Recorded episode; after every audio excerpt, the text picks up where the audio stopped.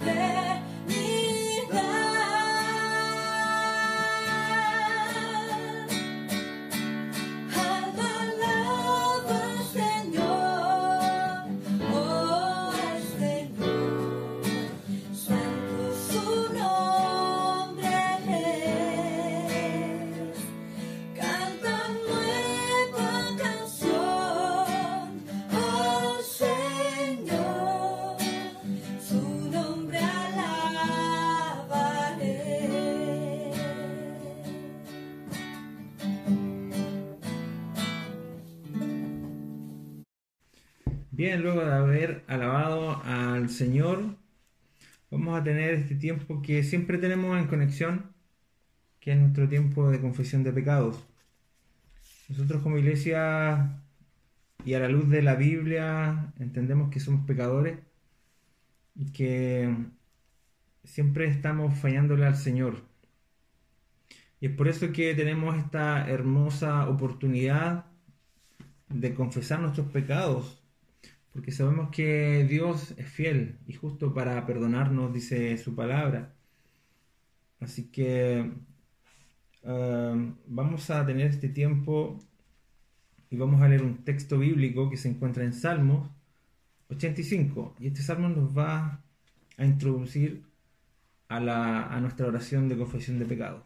Así que en esta ocasión, Damaris nos va a compartir esta lectura. El Salmo 85 dice así, Señor, tú has sido bondadoso con esta tierra tuya al restaurar a Jacob. Perdonaste la iniquidad de tu pueblo y cubriste todos sus pecados. Depusiste por completo tu enojo y contuviste el ardor de tu ira. Restauranos una vez más, Dios y Salvador nuestro Pon fin a tu disgusto con nosotros. ¿Vas a estar enojado con nosotros para siempre? ¿Vas a seguir eternamente airado? ¿No volverás a darnos nueva vida para que tu pueblo se alegre en ti? Muéstranos, Señor, tu amor inagotable y concédenos tu salvación. Voy a escuchar lo que Dios, el Señor, dice. Él promete paz a su pueblo y a sus fieles, siempre y cuando no se vuelvan a la necedad muy cercana está para salvar a los que le temen, para establecer su gloria en nuestra tierra. El amor y la verdad se encontrarán, se besarán la paz y la justicia. De la tierra brotará la verdad y desde el cielo se asomará la justicia. El Señor mismo nos dará bienestar y nuestra tierra rendirá su fruto. La justicia será su heraldo y le preparará el camino. Amén. Bien, este salmo nos muestra cómo Dios es un Dios amoroso que perdona a su pueblo, que vemos que nuestro pecado nos separa de Él, que merecemos la ira de Dios, pero como vemos que Él en su cruz, Él puede hacer lo que dice el versículo 10, que me gusta mucho, porque guarda una verdad muy grande. Dice, se besarán la paz y la justicia.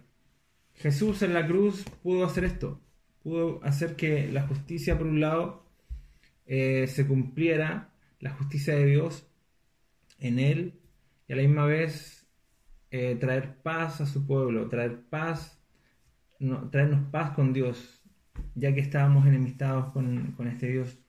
Entonces, este es el Evangelio que nosotros predicamos. Y hoy nosotros podemos venir delante de Él a confesar nuestros pecados porque confiamos en este sacrificio que Cristo hizo por nosotros. Así que te pido ahí donde estás, puedas inclinar tu cabeza un momento, puedas eh, orar y confesar tus pecados. Y después de un tiempo de silencio, yo voy a levantar la oración.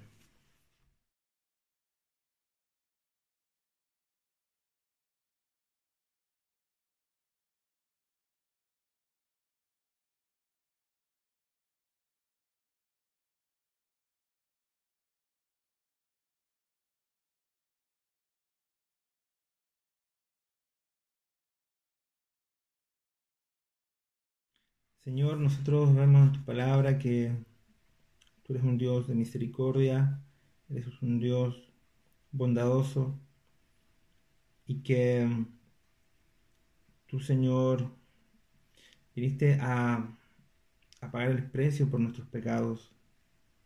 Te hiciste hombre, viniste a la tierra, eh, derramaste tu sangre por nosotros y hoy por eso podemos tener perdón de nuestros pecados. por eso podemos confesar nuestros pecados delante de ti, nuestros pecados, aún aquellos que ni siquiera nos damos cuenta que cometemos, Señor. Perdónanos, perdónanos, Señor, y ayúdanos a confiar en que no es por lo que nosotros podemos hacer, no es por nuestros sacrificios, no es por nuestras obras que tú perdonas nuestros pecados, sino es solamente por los méritos de Cristo. Y en esos méritos nosotros confiamos y nos levantamos, Señor, de esta oración confiados, y alegres porque hemos recibido tu perdón. Lo hacemos en el nombre de Jesús. Amén. Bien, vamos a eh, entonar otro, otro canto al Señor ah, que nos lleva a reflexionar del perdón de, de nuestros pecados. Así que escuchemos y cantemos juntos esta canción.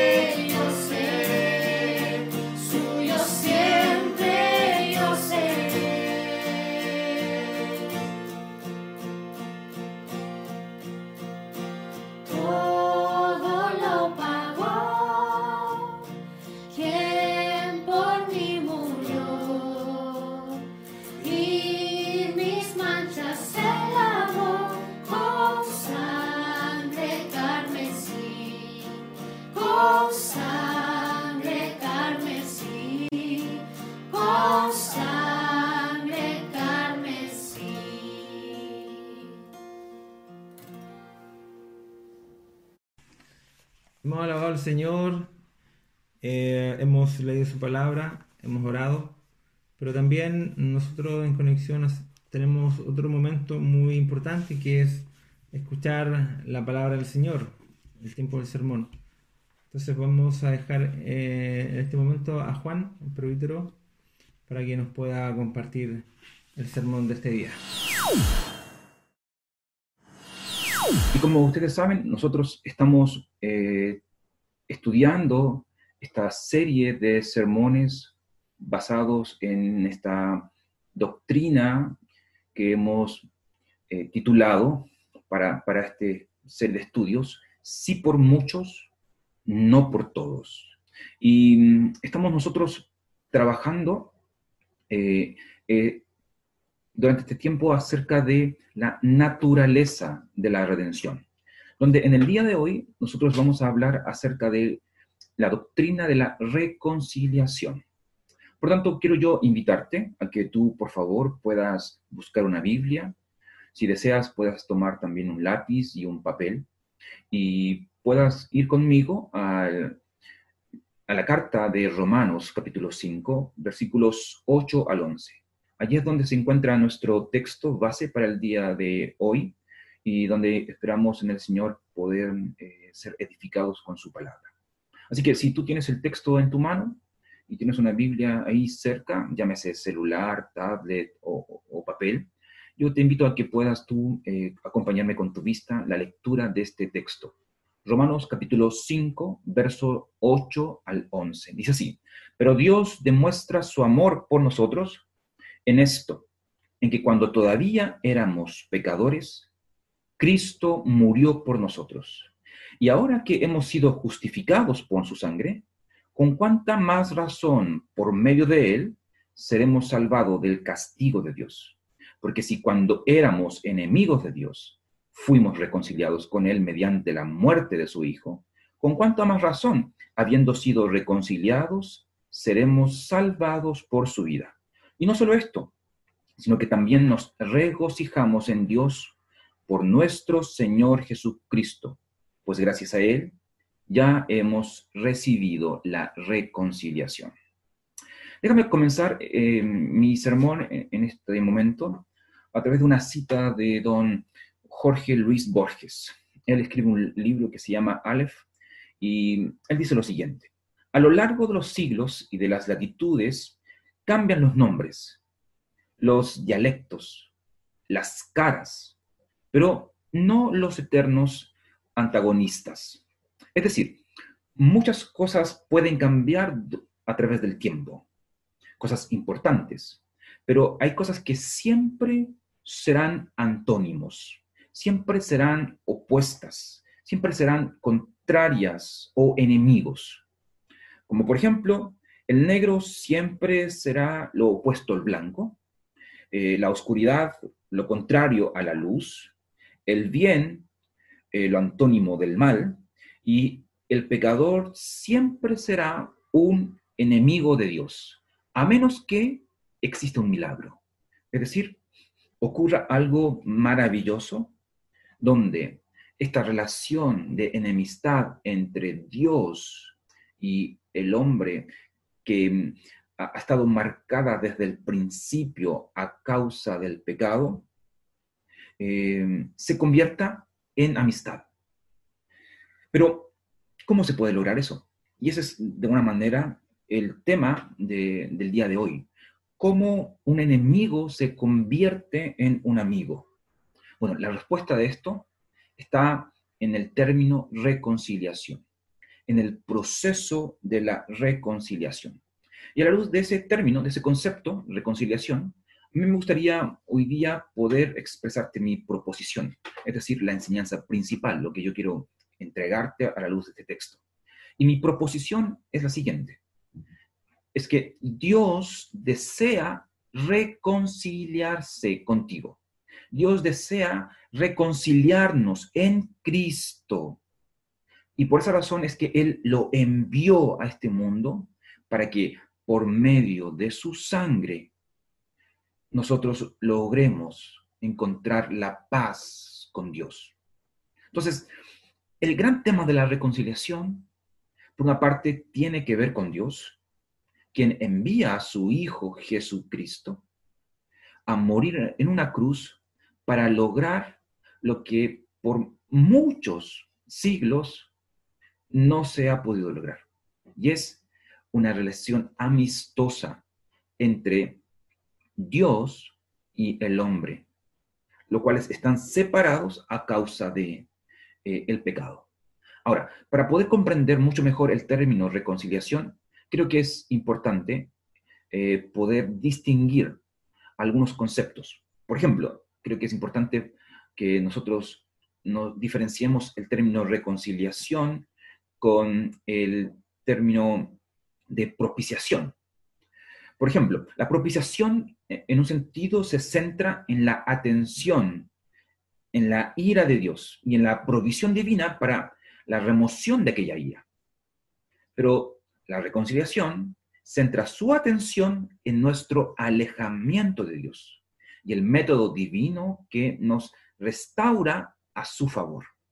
Por otra parte, también es importante marcar una diferencia entre el término reconciliación y el término justificación, donde la justificación es aquella doctrina que nos declara inocentes y nos absuelve del castigo del pecado que merecemos por nuestros pecados, valga la redundancia.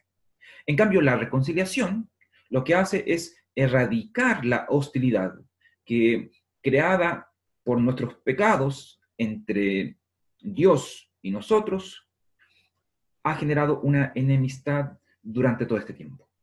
Por tanto, justificación tiene que ver mayoritariamente con una naturaleza judicial, pero la reconciliación, su naturaleza es relacional.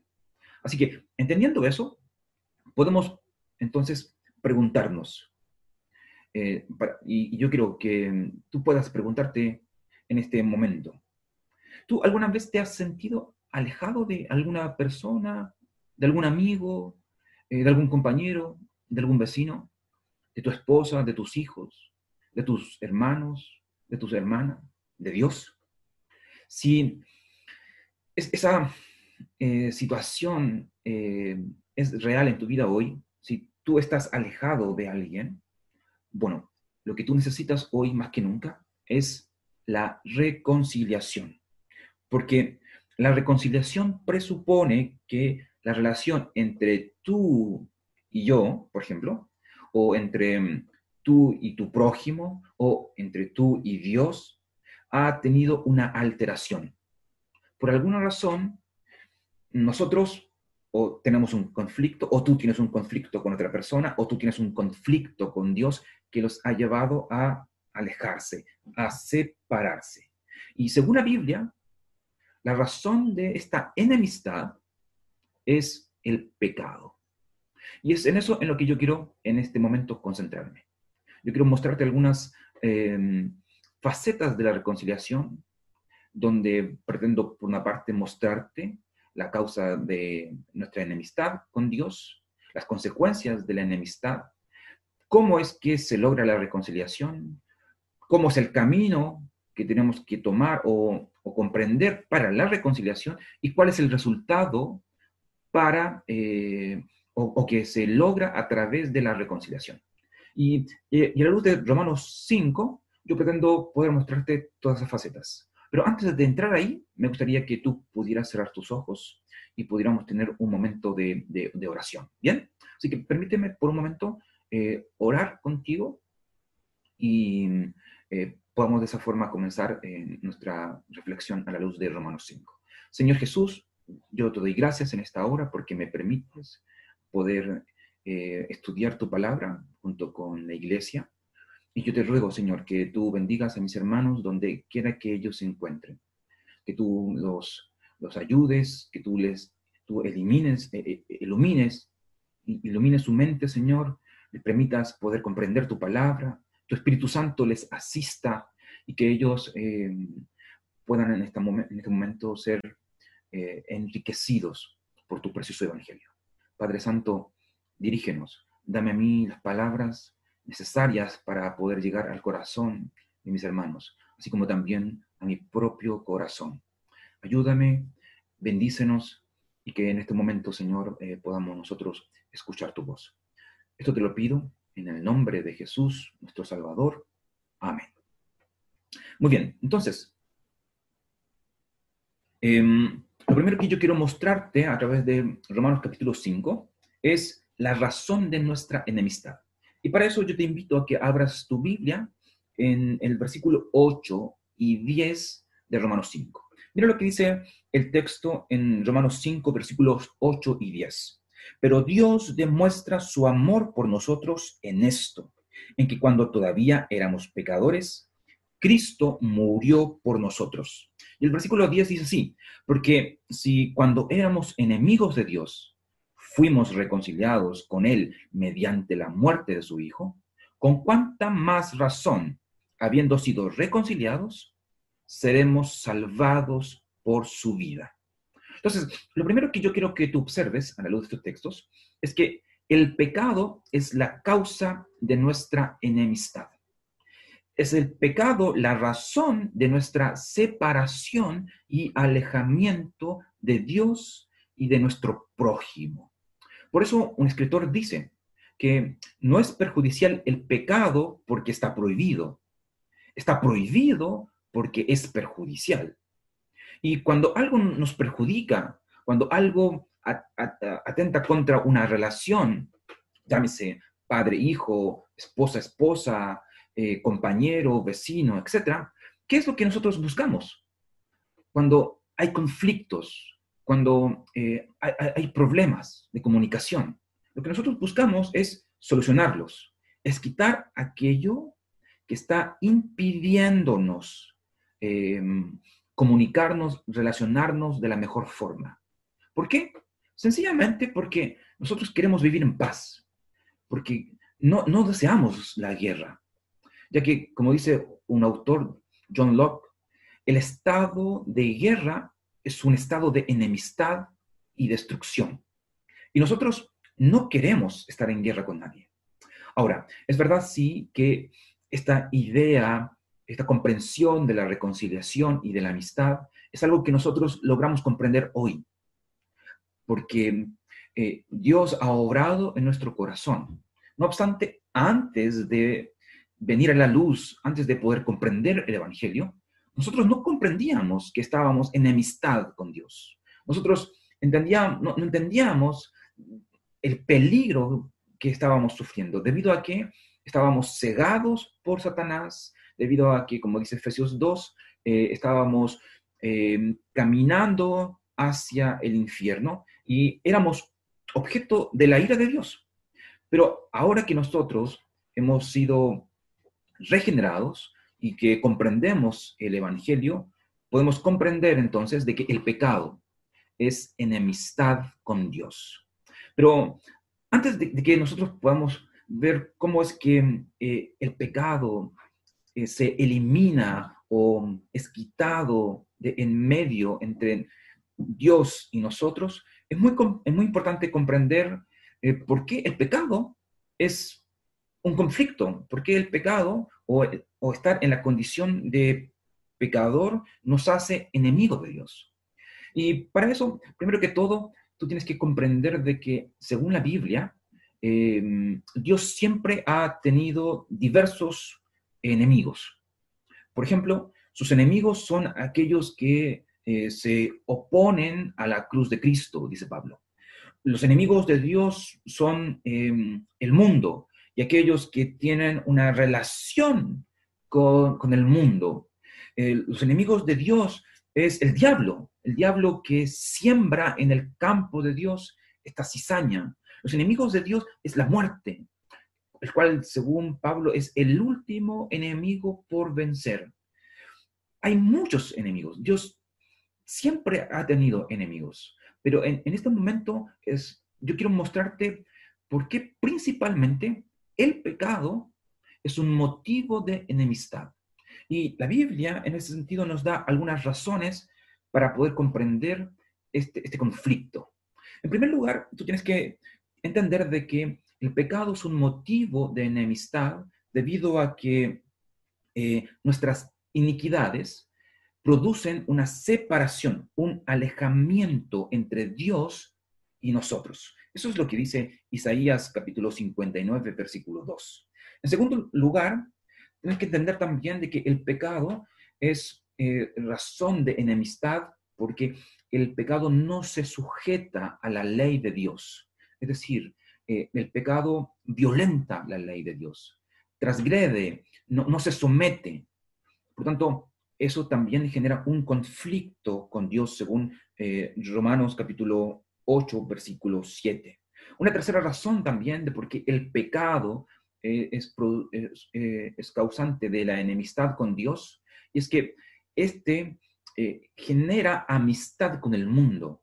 De hecho, Santiago en el capítulo 4, versículo 4, habla y usa un término muy fuerte para referirse a aquellos que tienen amistad con el mundo. Él los llama adúlteros, porque eso es lo que genera el pecado, eh, que nosotros le demos la espalda a Dios.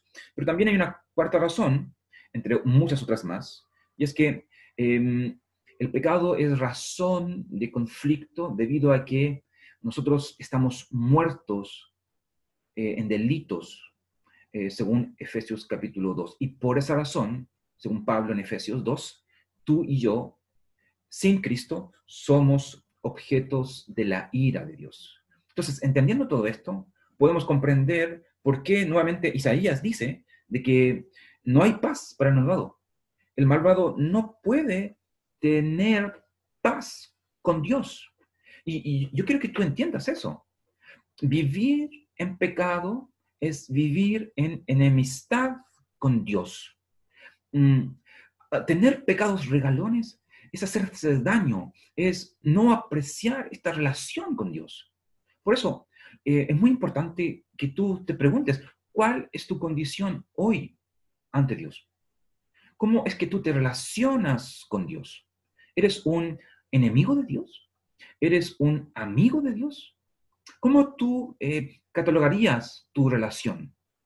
¿Eres un enemigo? ¿Sí? Entonces, déjame decirte que tienes un gran problema, porque mi punto dos es mostrarte las consecuencias de la enemistad.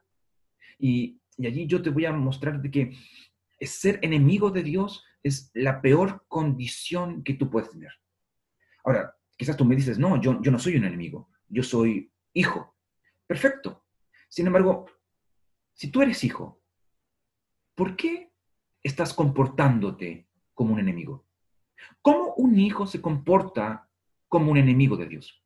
Cuando éste vive en pecado, cuando éste practica el pecado, cuando éste siente placer haciendo aquello que a Dios no le agrada.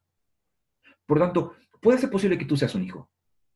No obstante, si tú estás viviendo como un enemigo, yo quiero decirte que debes tener cuidado.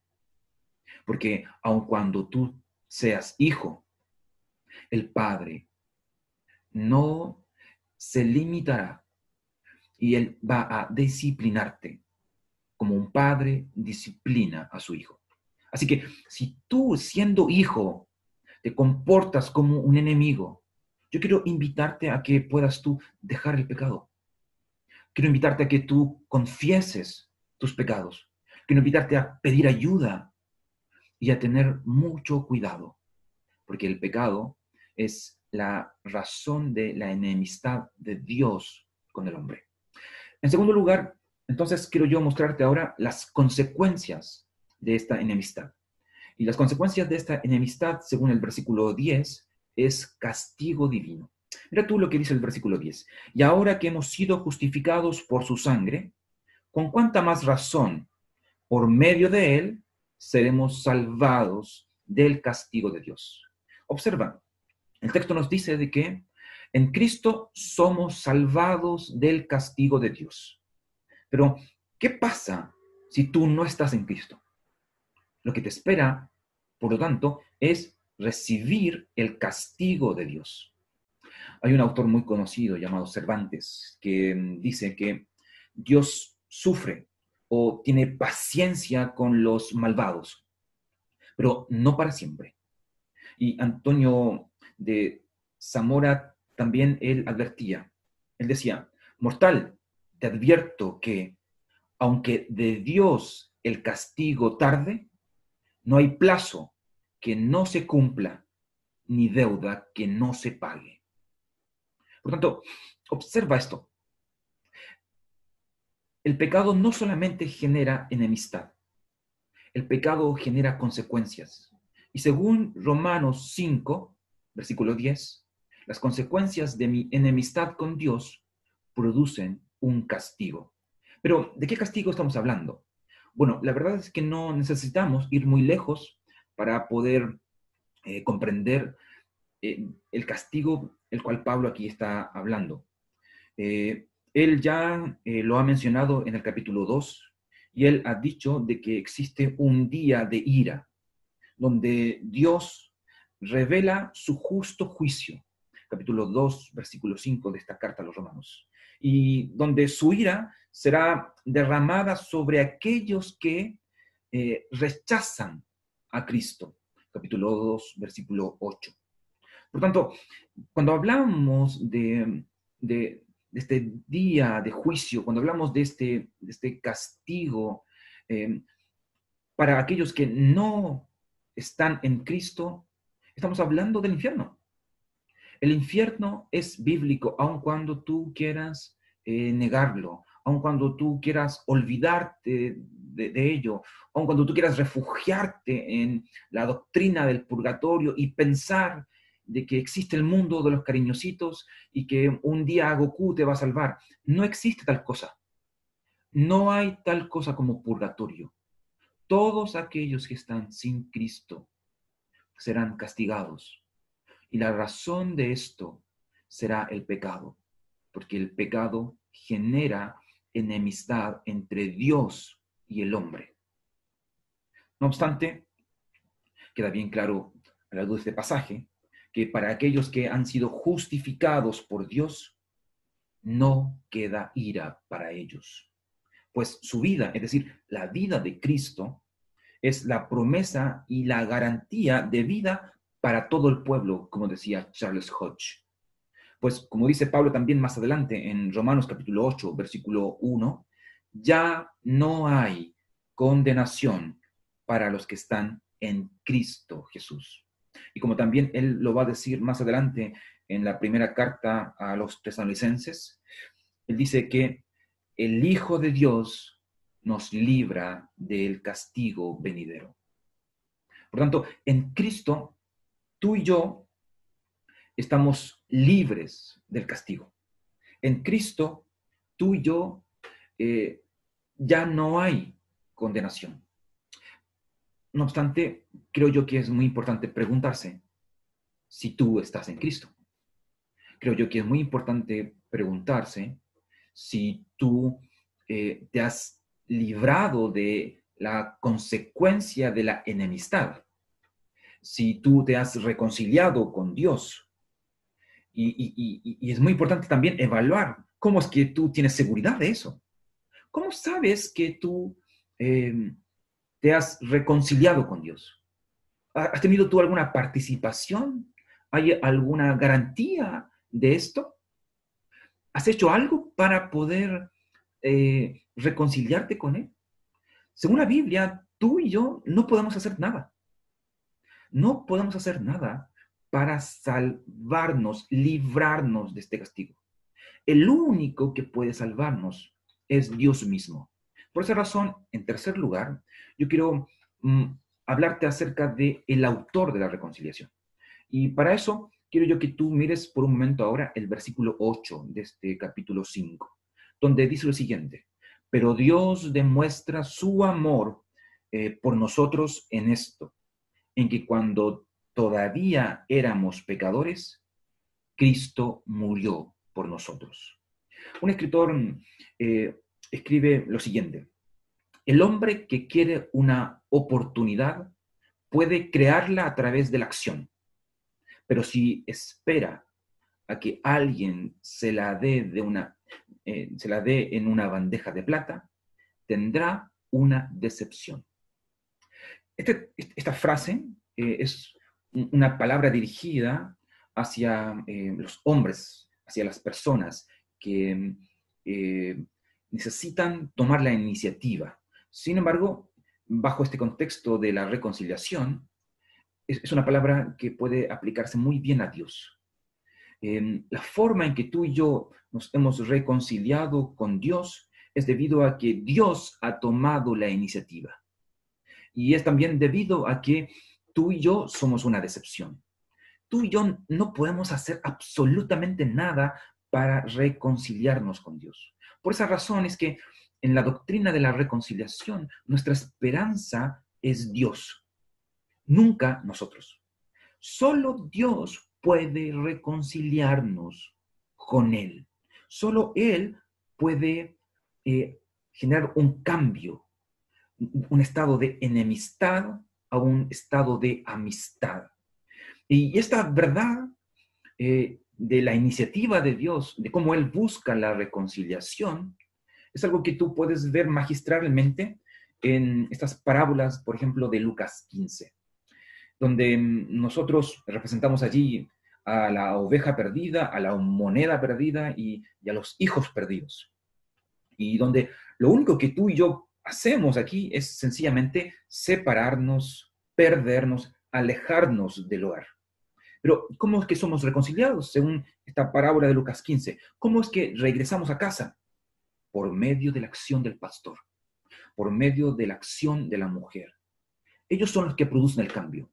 Ellos son los que van a buscarnos. Ellos son los que se sacrifican. Ellos son los que mm, se mueven, caminan hacia nosotros.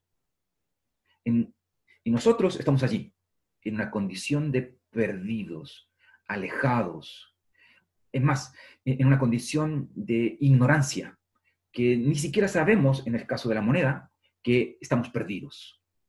Pero es Dios, es Dios quien obra a favor de nosotros, es Dios quien nos busca.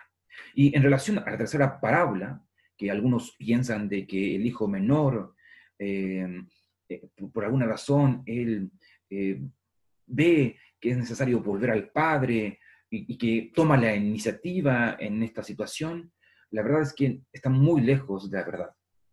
E, e, este hijo menor vuelve al padre no por una acción voluntaria, digámoslo así, sino mayoritariamente por necesidad. Eh, él ha perdido todo su dinero, está sufriendo hambre, se siente indigno de alimentar cerdos, se acuerda de de, los jornaleros del Padre que están en una condición mucho mejor que la de ellos. Y debido a estos eventos desafortunados, él toma la iniciativa de, de volver.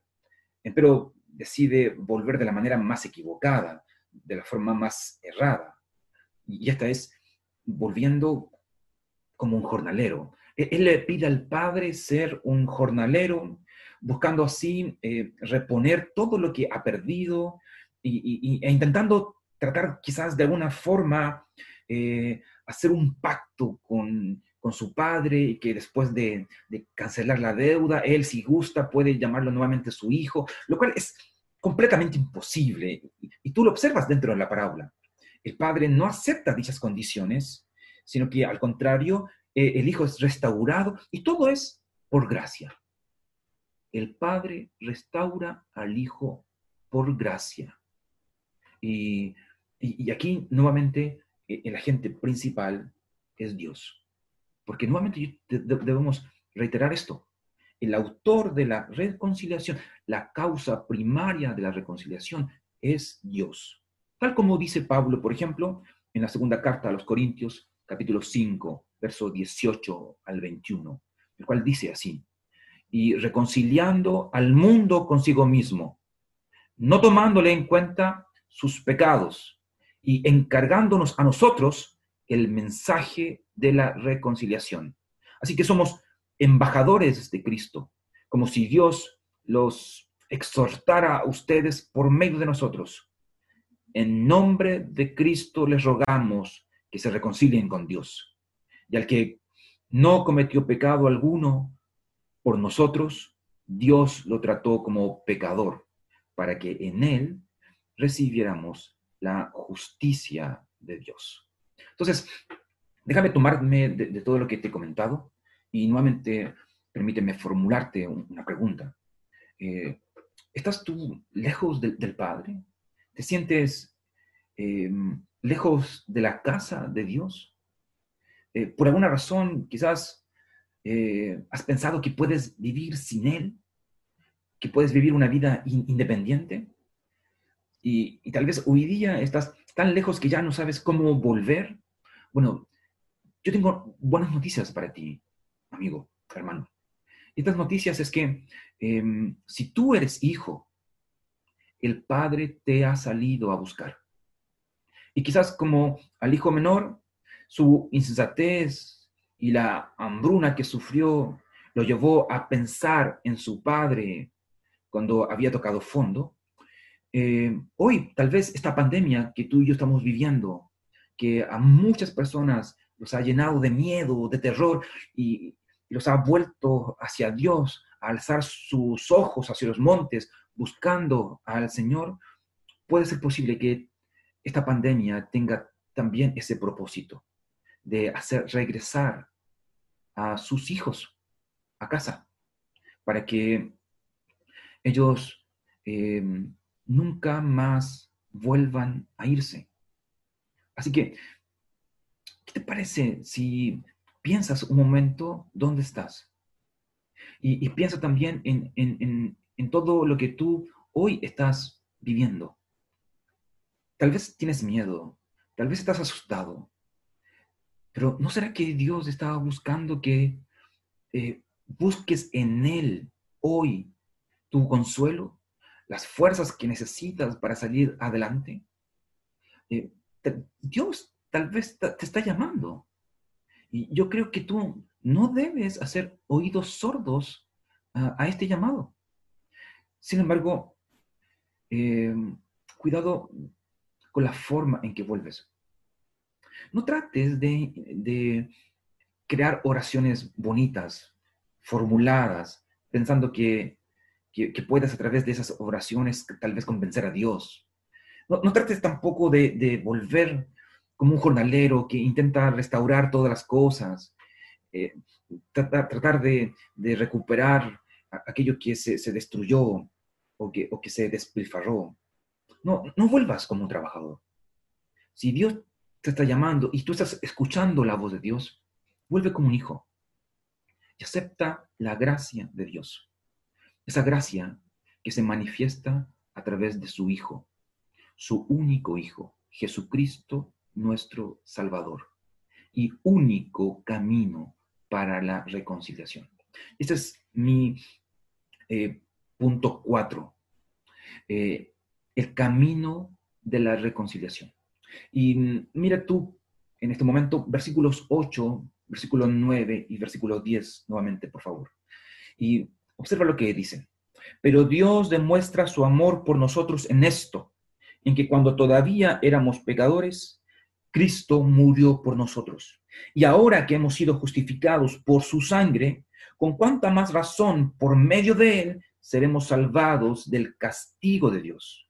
Porque si cuando éramos enemigos de Dios, fuimos reconciliados con Él mediante la muerte de su Hijo, con cuánta más razón, habiendo sido reconciliados, seremos salvados por su vida.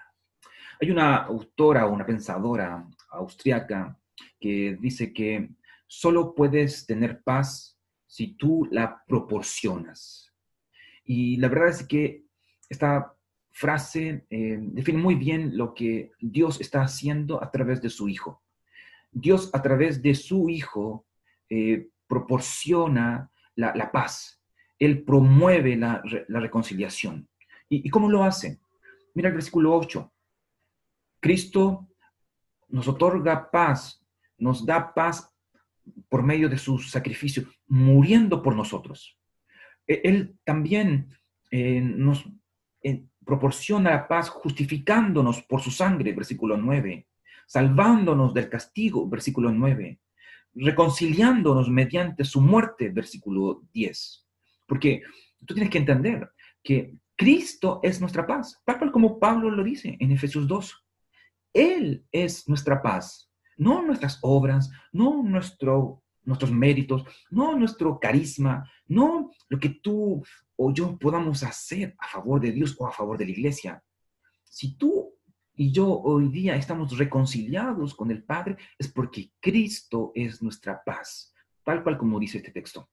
Déjame leértelo, Efesios 2, versículo 14 al 19. Porque Cristo es nuestra paz, y de los dos pueblos ha hecho uno solo, derribando mediante su sacrificio el muro de enemistad que nos separaba, pues anuló la ley con sus mandamientos y requisitos. Y esto lo hizo para crear en sí mismos de los dos pueblos una nueva humanidad al hacer la paz, para reconciliar con Dios a ambos en un solo cuerpo mediante la cruz, por, por la que dio muerte a la enemistad.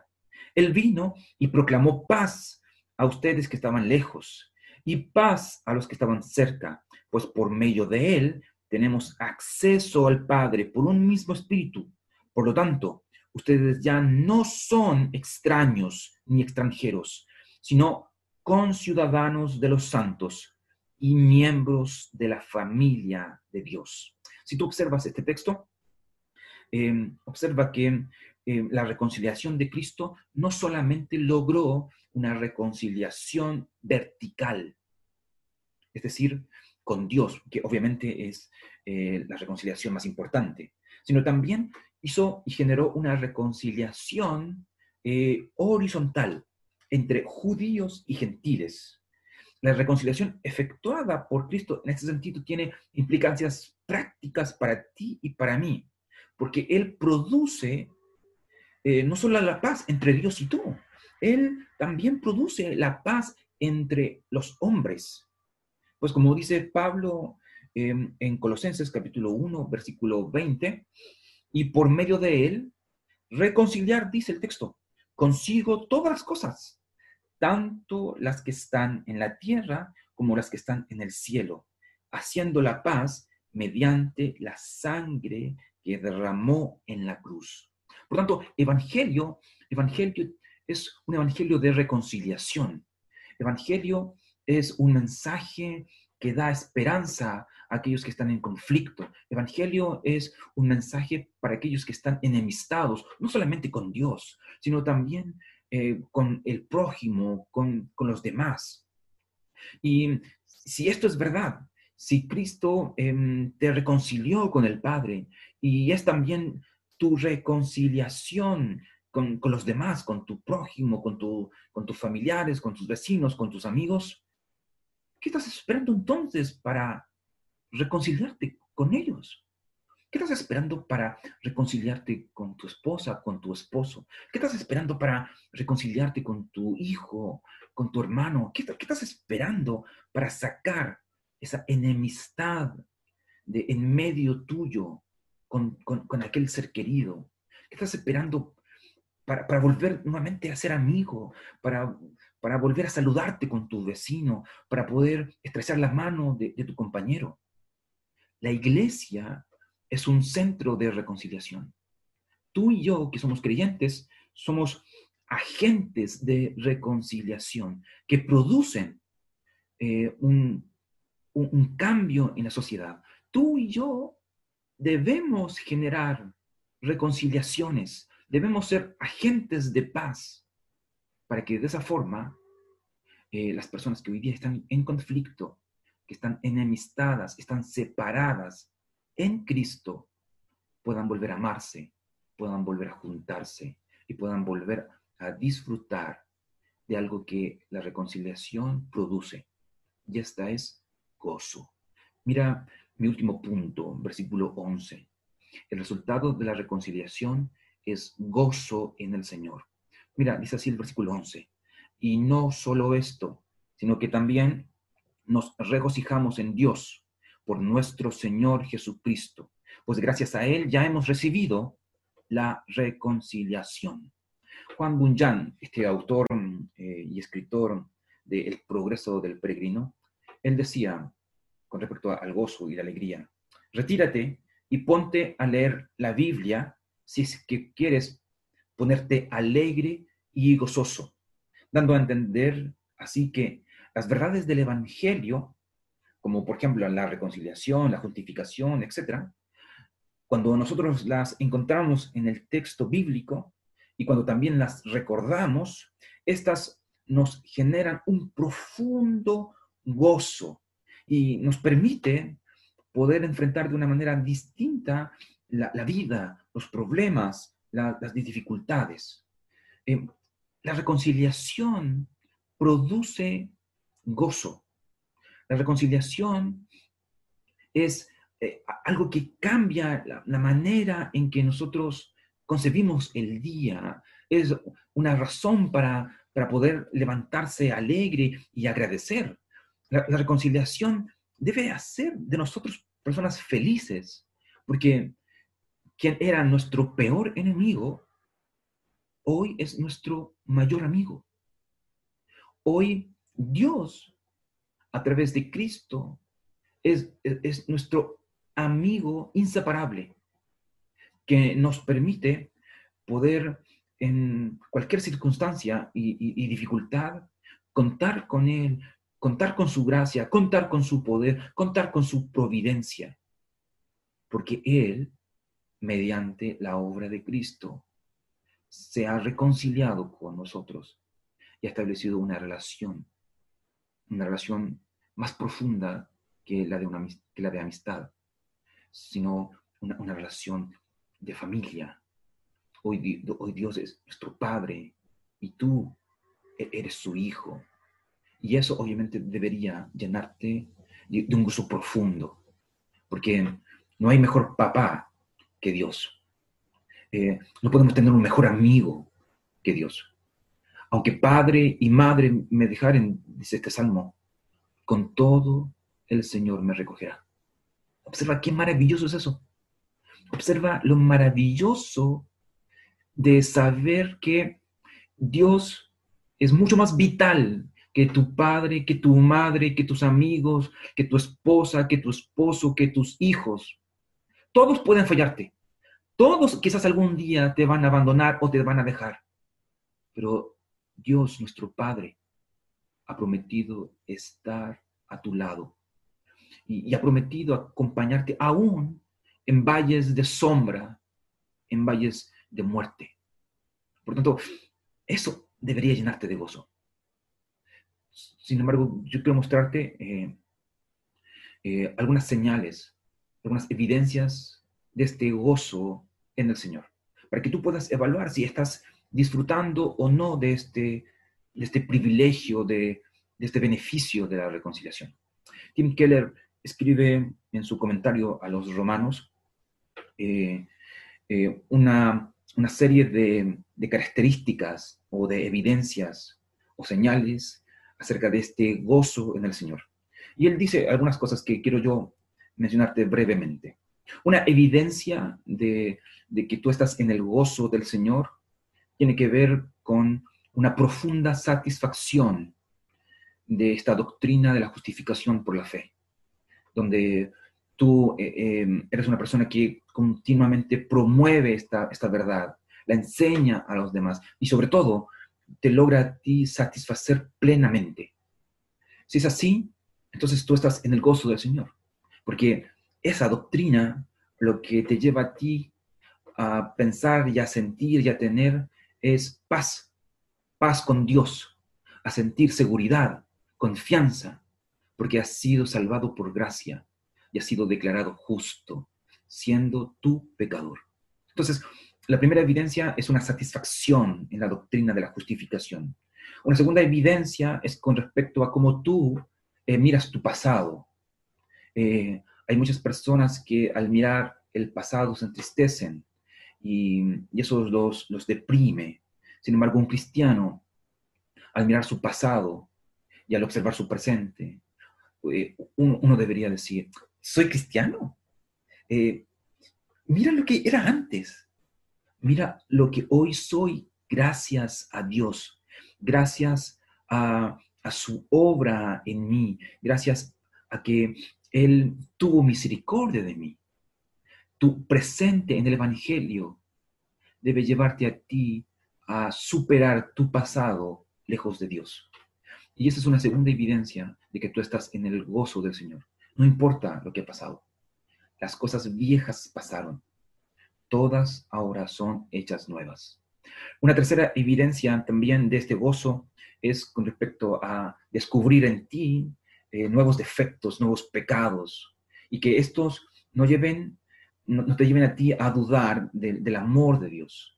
Comúnmente cuando eh, nosotros eh, comprendemos y, vemos que progresamos quizás muy poco en, la santidad, en el Evangelio, a veces pensamos y, comenzamos a dudar de si realmente somos salvos, si realmente Dios nos ama. Eh, si tú has logrado encontrar satisfacción en la justificación por fe, tú no deberías dudar del amor de Dios. Porque si nada has hecho para ser amado, nada puedes hacer para que Dios te rechace. Entonces, eh, si ves en ti eh, nuevos defectos, nuevos pecados que afloran en tu vida, eh, confróntalos con el Evangelio. Pero no dudes del amor de Dios. Porque estando tú en pecados, estando yo en pecado, Cristo murió por nosotros. Cristo murió por ti. También una cuarta eh, evidencia es con respecto, por ejemplo, a la lucha con la conciencia culpable. Es decir, eh, cuando nos pensam- comenzamos a preguntarnos, ¿cómo es que puede Dios amarme después de, de, de lo que hice, después de haber mentido, después de haber cometido ese pecado? ¿Cómo es que Dios puede aún considerarme su hijo? Comúnmente nosotros luchamos con, con la conciencia, eh, con esta culpabilidad. Pero si tú estás en el gozo del Señor, eh, entonces tú no responderás basado en tu desempeño. No encontrarás consuelo en tus buenas obras. Si tú estás en el gozo del Señor, tú abordarás la multitud de tus pecados a través de la confianza en Cristo y en su obra en la cruz. Porque sabes de que la sangre de Cristo borra nuestros pecados, nos limpia de nuestros pecados. Entonces, allí también hay una evidencia de cómo tú luchas con tu eh, conciencia que, te acusa. Y obviamente también, sumado a esto, eh, una quinta evidencia o señal es cómo tú enfrentas la crítica. Eh, mm, por ejemplo, cuando tú escuchas que las personas hablan mal de ti, ¿cómo es que tú lo, lo, lo abordas? A veces nosotros pensamos que es injusto esto, es injusto que la gente hable mal de ti, sobre todo cuando tú estás sirviendo, cuando tú estás ayudando, etc. Sin embargo, nuevamente en el Evangelio, eh, tú comprendes que la crítica que se te hace no, no, en ningún sentido tiene comparación a lo pecador que tú eres. La verdad es que la crítica queda muy corta a la realidad de tu vida. Tú eres más pecador que eso. No obstante, nuevamente, en Cristo, en Cristo tú encuentras consuelo, porque Él, a pesar de lo que tú eres, a pesar eh, de tus faltas, Él perdona, Él te ayuda, Él te santifica, Él, te ayuda a, crecer. Y por último, también una, una, forma de poder evidenciar cómo es que nosotros eh, disfrutamos de este gozo del Evangelio es la forma en que nosotros también enfrentamos a, la posibilidad de la muerte. Eh, hay personas que hoy día están atemorizados porque esta pandemia ya ha dejado miles de vidas en el camino. Pero tú y yo, tú y yo tenemos un, un amigo que nos está esperando después de, de esta vida. Entonces, tú y yo no tenemos nada que temer. La muerte ya ha perdido su aguijón para nosotros. La muerte hoy día es ganancia.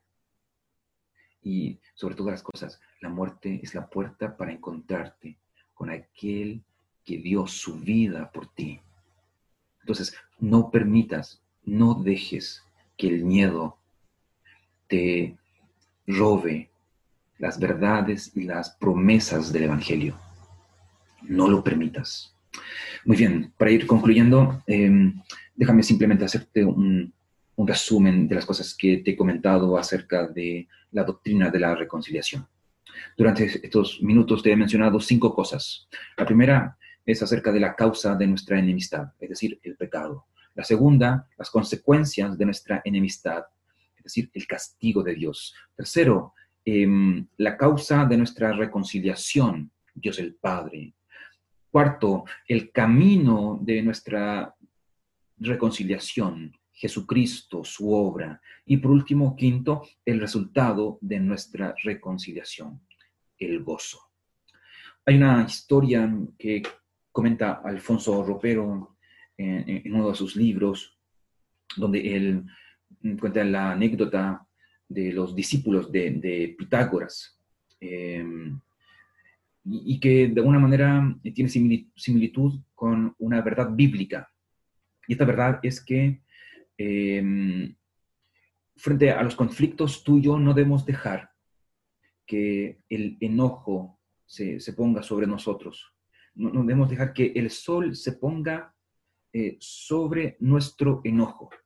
Y, y aquí Alfonso Ropero eh, cuenta de que los discípulos de Pitágoras, al anochecer, eh, antes de que ellos se fueran a sus casas, comúnmente ellos tenían eh, la costumbre de que antes de que anocheciera, siempre había que tener un encuentro de reconciliación.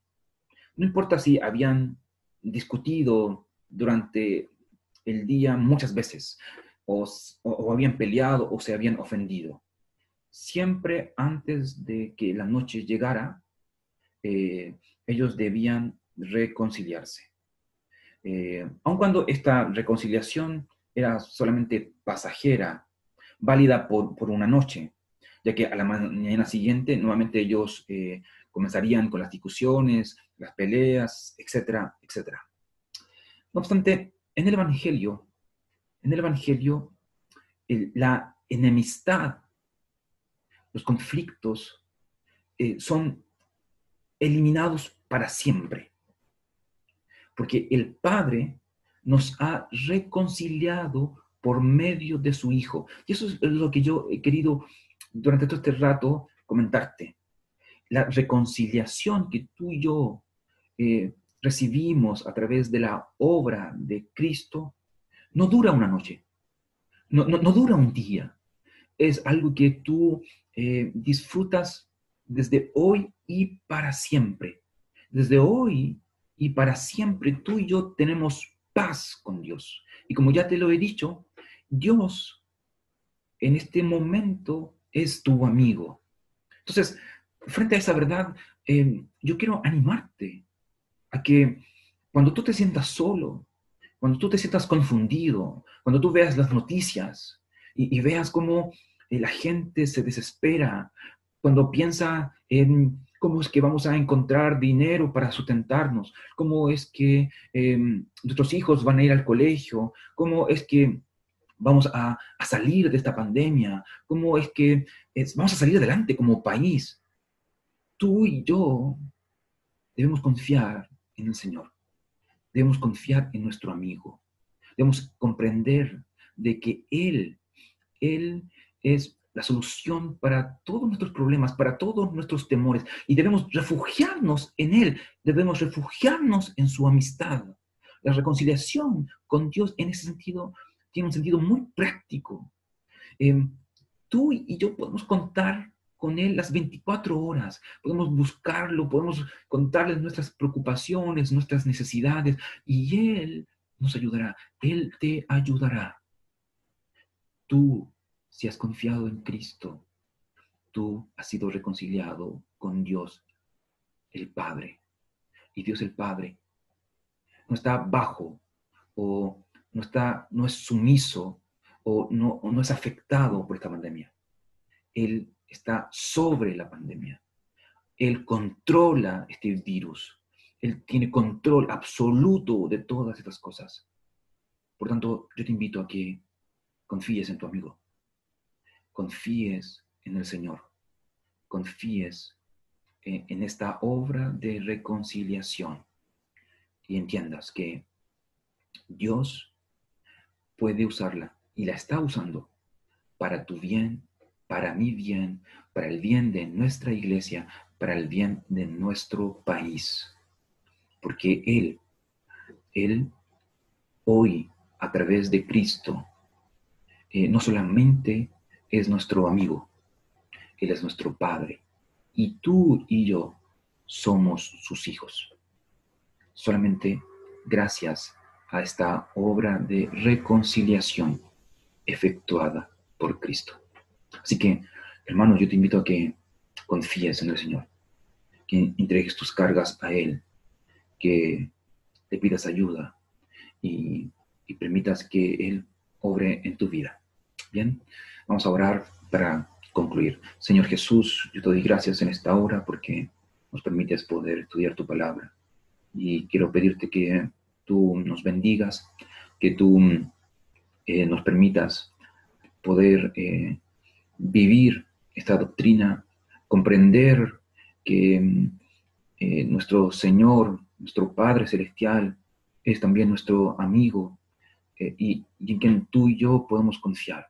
Señor, ten misericordia de nosotros. No permitas que el temor eh, nos controle, no permitas que el miedo eh, nos paralice, sino que al contrario, pon en nosotros fe. Eh, ayúdanos a recordar las verdades bíblicas, las verdades del Evangelio. Ayúdanos a entender que somos parte de tu familia y tú como pastor has prometido proveernos, tú como pastor has prometido conducirnos. Tú como pastor has prometido alimentarnos, fortalecernos. Tú como pastor has prometido estar con nosotros aún en valles de sombra y de muerte. Yo te pido, Señor, que nos permitas poder sentirte, nos permitas poder verte, así como Eliseo. Eliseo te vio cuando un, un ejército acampaba frente a él. Señor, líbranos, Señor, fortalécenos. Señor, ayúdanos. Señor, anímanos. Señor, danos de tu gracia. Te lo pido en el nombre de Jesús, nuestro Salvador. Amén. ¿Quién soy yo para que ni tú pienses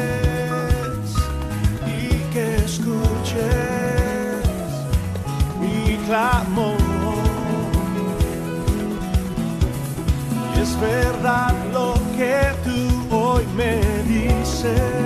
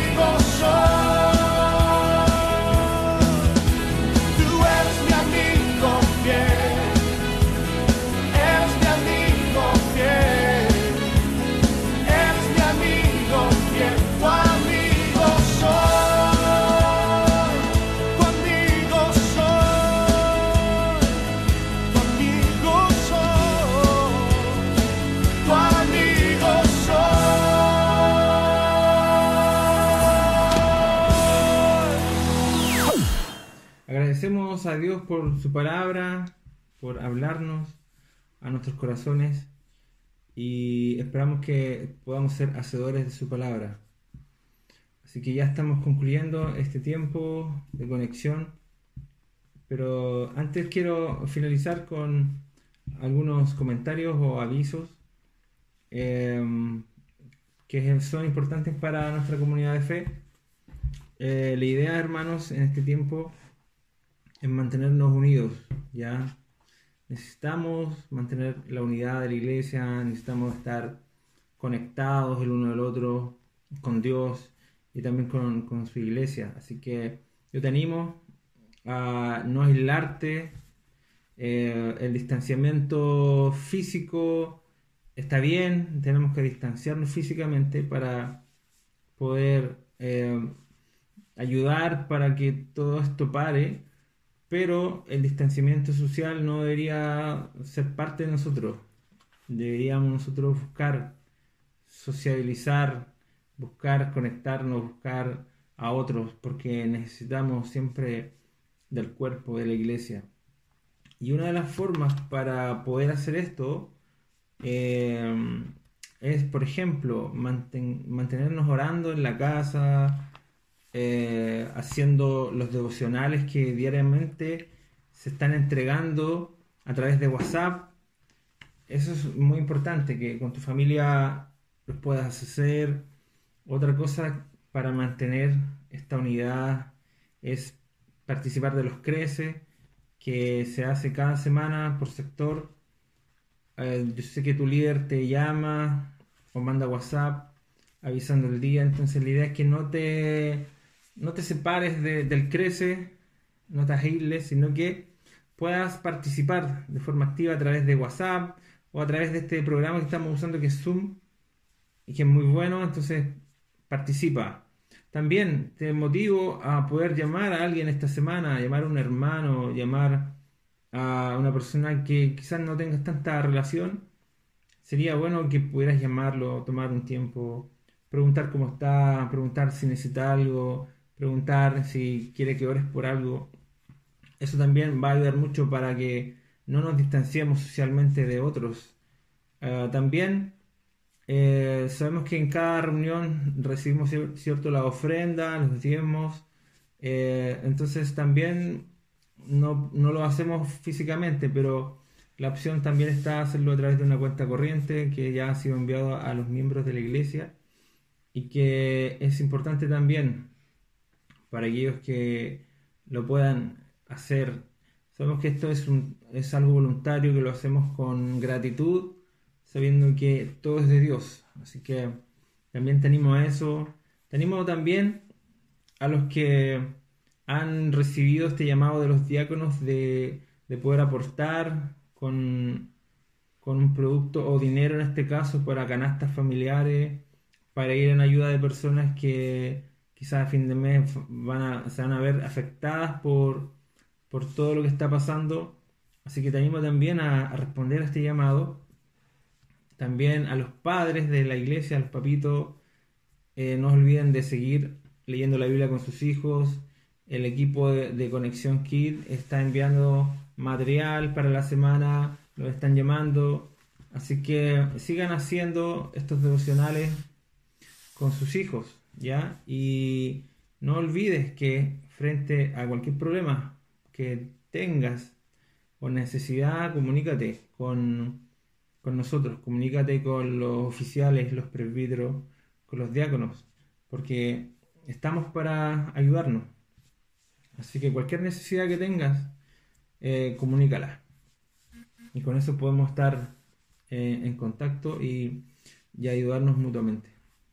Bien, hermanos, terminando, vamos a orar para, hacer, para terminar este tiempo de, conexión. Señor, te damos gracias por este tiempo de conexión que pudimos tener. Gracias porque hemos podido escuchar tu palabra, hemos podido orar juntos, hemos podido cantar, Señor. A pesar de la distancia, Señor, sabemos que tú también has estado con nosotros y por eso te damos muchas gracias, Señor. También, Señor, queremos orar una vez más, Señor, por la contingencia, por lo que está pasando en el mundo, por el coronavirus, Señor. Oramos, Señor, para que tú puedas detener esto, Señor. Oramos para que este virus sea controlado. Oramos para que las autoridades, Señor, puedan tomar buenas decisiones en, en el área de salud, económico, Señor, en general, y puedan, Señor, ellos velar, Señor, por el bien de todos. Oramos, Señor, por aquellos que están ahí en, trabajando en, el hospital, que están trabajando, Señor, en el área de salud, que tú puedas, Señor, renovar sus fuerzas, Señor. Sabemos que ellos están ahí sacrificándose, Señor, eh, tienen una, una labor muy importante, Señor, para controlar este virus, Señor, y sabemos que eh, necesitan nueva fuerza, necesitan eh, que sus emociones, Señor, estén firmes, Señor. Y por eso hoy nosotros oramos por ellos, Señor, para que tú les fortalezcas, para que, Señor, tú puedas traer eh, ánimo, fuerza, Señor, en estos tiempos que para ellos son muy difíciles. También queremos orar, Señor, por lo económico, Señor. Sabemos que se vienen semanas difíciles, sabemos, Señor, que se viene un fin de mes, donde muchos vamos a tener que pagar cuentas, donde hay que, Señor, eh, pagar muchas cosas, Señor, y, y oramos, Señor, para que tú proveas, oramos por el trabajo de, de nuestros hermanos, de tu iglesia, para que nos falte, Señor, el pan en cada mesa. Oramos, Señor, para que nuestro corazón, nuestra alma esté confiada en ti, poniendo siempre nuestros ojos en ti, Señor, y confiando que tú eres el sustentador y el, y- el proveedor de cada uno de nosotros. Oramos confiando y poniendo todo esto en tus manos, en el nombre de Jesús. Amén. Amén.